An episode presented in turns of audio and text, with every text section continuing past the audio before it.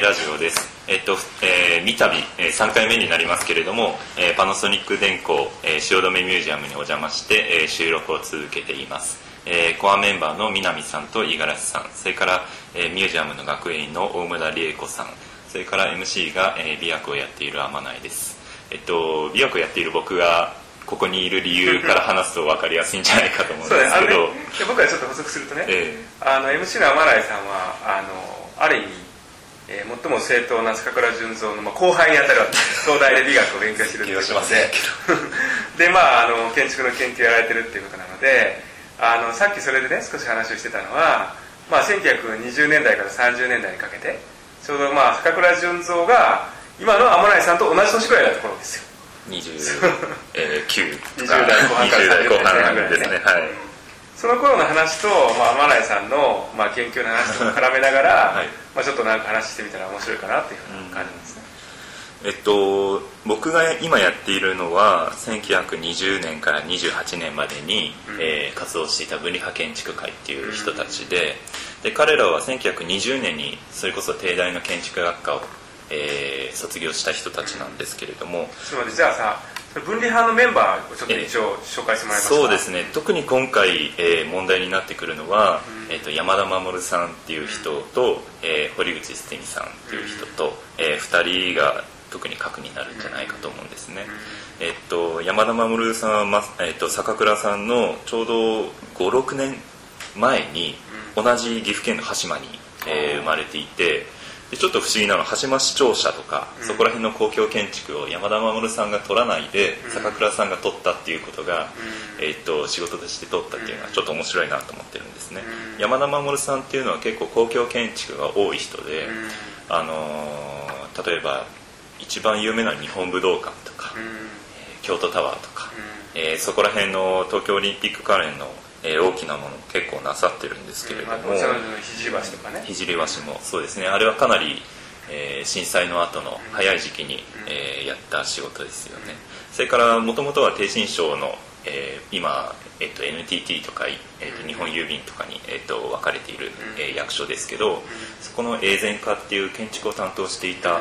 えー、と部署で、まあ、各地の電話局郵便局を、えー、設計していた人なんで、まあ、そこら辺の郵政省関連のつながりから例えば東海大学の、えー、校舎、えー、東海大学の創立者が、えーと、逓信省の先輩だったんで、えー、そこら辺の仕事を、えーまあ、受けていくっていうようなことで、えーと、公共建築の方に入っていくんですけれども、それに比べると坂倉さんはうんと特にその逓信省とかその永全化に、えっと、入っていたわけでもなくて、えっとまあ、フランスで勉強なさって、まあ、その人人脈っていうことで、えっと、先ほどの収録で出てきましたけれどもそこから、え仕事を取る中で、えっと、羽島市役所っていうのをちゃんと取っているっていうの 地元の市役所を設計するっていうのは割といろんな建築家に多いパターンだと思うんですけれども、羽島の場合は2人てで坂倉さんの方を取ったっていうのがちょっと面白いかなと思うんですよね。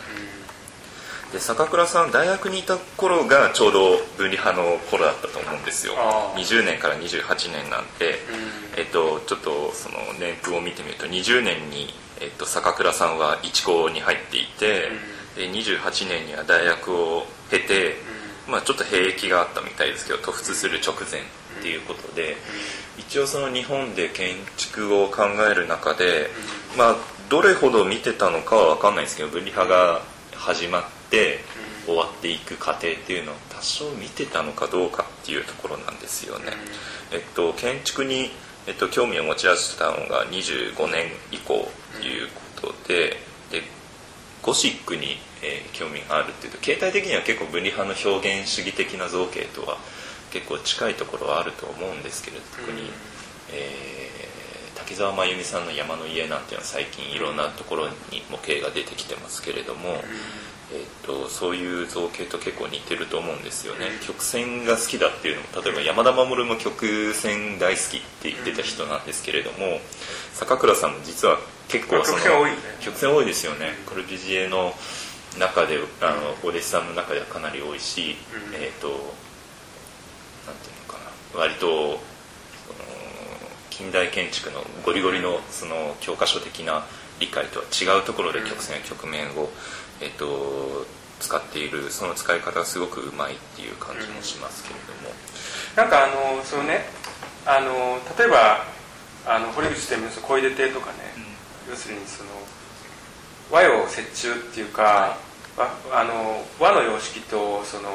まあ、ヨーロッパのその西洋の様式っていうものを、まあ、どうやって融合させるかっていうようなテーマっていうのは分離派の中にもあったじゃないですか、はい。はい、で坂倉純三の建築もですね、まあ、一般論としてはその伝統と創造とかあるいは日本の伝統的美学とその近代建築のある理念みたいなものを、まあ、どうやってその融合させていくかっていうふうなテーマが通奏低音として流れているみたいな話はね時々まあ出てくるんですけどもやっぱり今のその時代的な年風をその見るとまあ、やっぱり坂倉さんはなんか僕はそのやっぱ分離派の活動っていうものに、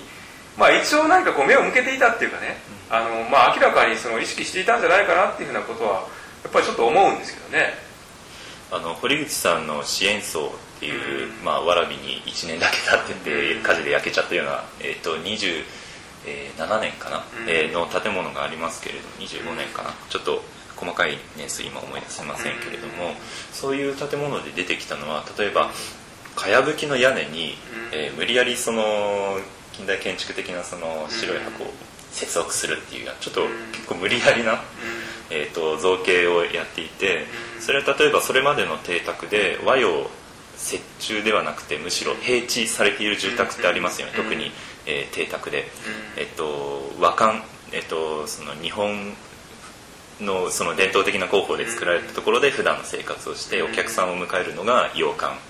で、えー、そのなんかパーティーをしたりお茶したりっていうような、えー、組み合わせの建物っていうのは例えば結構いろんなところにあったと思うんですけれどもそれが例えば、えー、堀口さんの場合は小住宅の中でよりなんていうかな暴力的にというか、えー、接合した形で、えー、出てくるのに対して坂倉さんの場合はすごくあの日本的なものと西洋的なものとが、なんか無理なく自分の体験としてなのか分かんないんですけれども、えっと、住宅の中に、えっと、うまくミックスされているような印象を受けたんですね。あの坂倉さんのその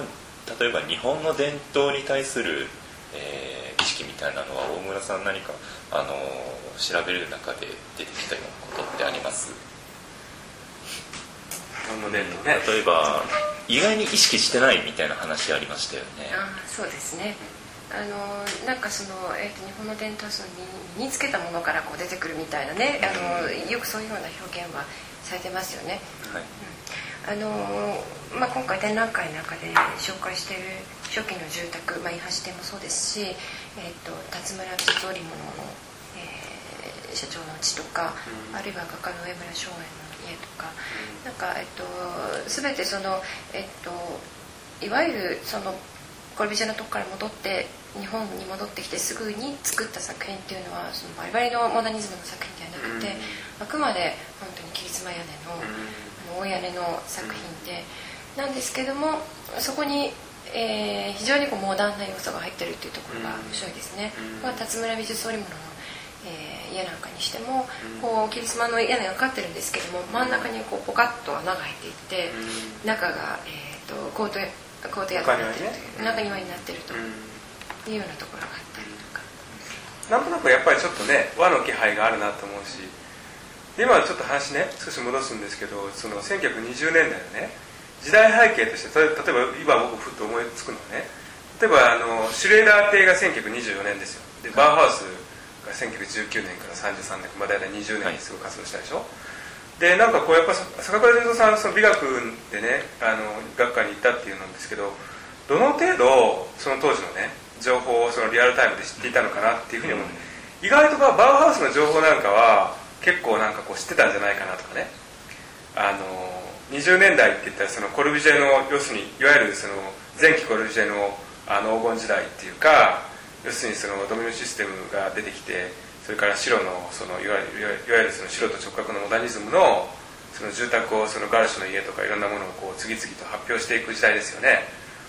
でまあもちろんそういうことを知った上でコルビジュのところに行ったっていうふうに思うんですけどもあの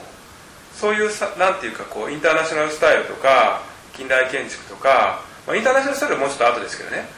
そういうふうなその世界のその建築的なあるいはデザイン的な動向をどのぐらいまで知ってたのかなっていうのはやっぱそれはちょっと興味ありますよね。当時の建築雑誌を見ていると、うん、コルビジエの名前はしばしば出てくるんですよね。それはおそらくジードルンクの頃から、うん、えっと、有名になってきたんじゃないかと思うんですけれども、うん、バウハウスはそんなに名前が出てこない印象を実は受けていて、えっと、もうちょっと詳しく調べないとはっきりしたことは言えませんけれども、そうなると坂倉さんが、えっと、当時手に入れられた同時代のヨーロッパの動向に関して言うと、結構コルビジエが多かったんじゃないか。あるいはそれ以前の表現主義の傾向が分離派の人たちが結構あの精力的に日本に紹介していたっていうこともあるので、あのそういう背景からすると、彼が坂倉さんが、えっと、バウハウスを、えー、に通うとか、そういう話っていうのは、まあ、バウハウスに実際に通った人もいますけれども、日本人でいますけれども、坂倉さんの場合はコルビジエと思って結構そこにパシッと決めちゃったところがあるんじゃないかなって思うんですよね。ドイツ語系の人だったのでそで、ね、それがねドイツに行かずもう えっとこれじゃのとこに行っちゃったっていうのが面白いですね。あとごめんなさいちょっと補足したいんですけどさっきの和の話なんですけれども、えっと、サクブラ・ジョンソンのその和へのアプローチの中で、まあ、一つ非常に面白いのは、えー、シャーロット・ペリアンが来日してからの話なんですけれども、1939年40年ぐらいの話ですよね、えっとえー、ペリアンを、えー、商工省の輸出工芸の指導官として、えーと、招聘する時に、まあ、坂倉純三の大きなプッシュがあって、まあ、彼女は来るわけですけれどもでその彼女に、えーと、日本各地のその、えー、伝統とかそれから職人芸を知ってもらおうということで、えーまあ、京都とそれから、えーと、東北の方を中心に坂倉純三が、まあえーまあ、同行したりして、えーまあ、案内するわけですけれどもその中でその民芸の人たちと交流をしたっていうのが非常にあの面白いと思います。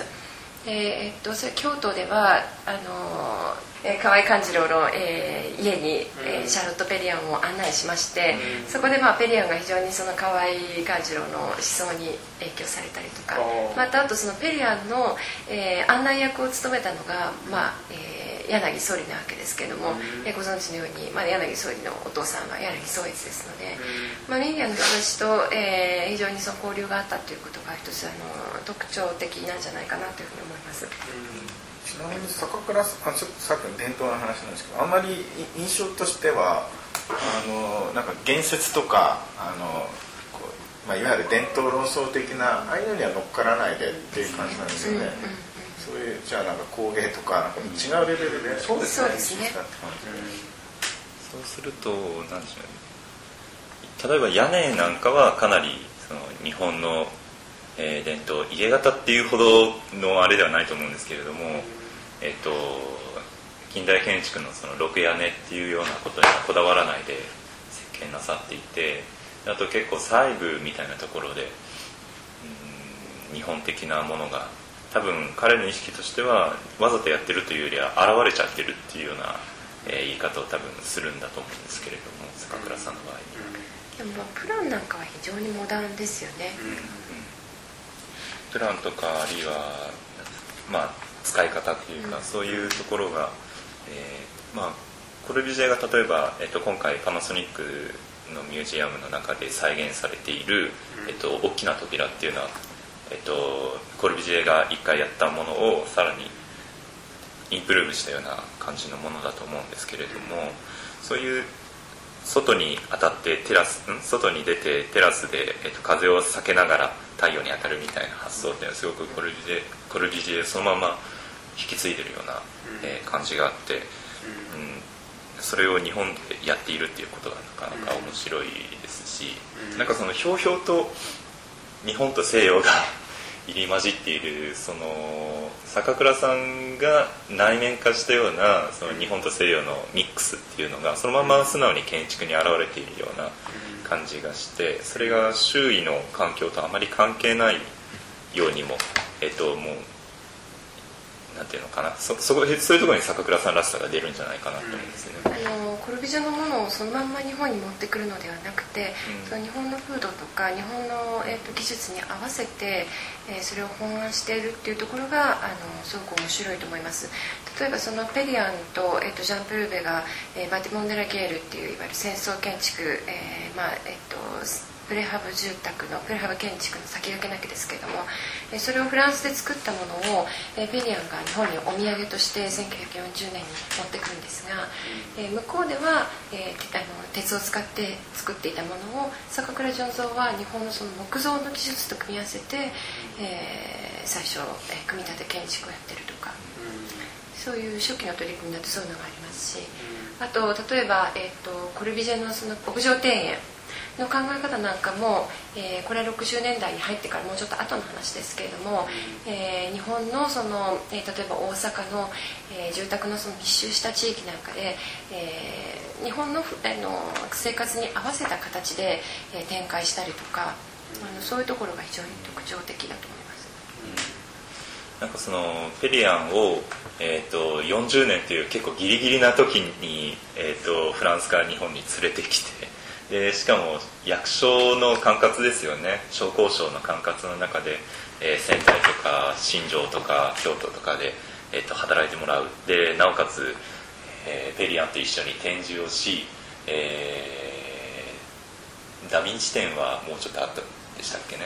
えー、いずれにしても43年ぐらいにペリアンを42年か。41年かな、はい、えー、1年ですね。開戦の時にか、えーと、ペリアンを返すっていうような、えーと、その開戦ギリギリまでペリアンをと連れて一緒に、えーと、仕事をしているっていう姿もかなり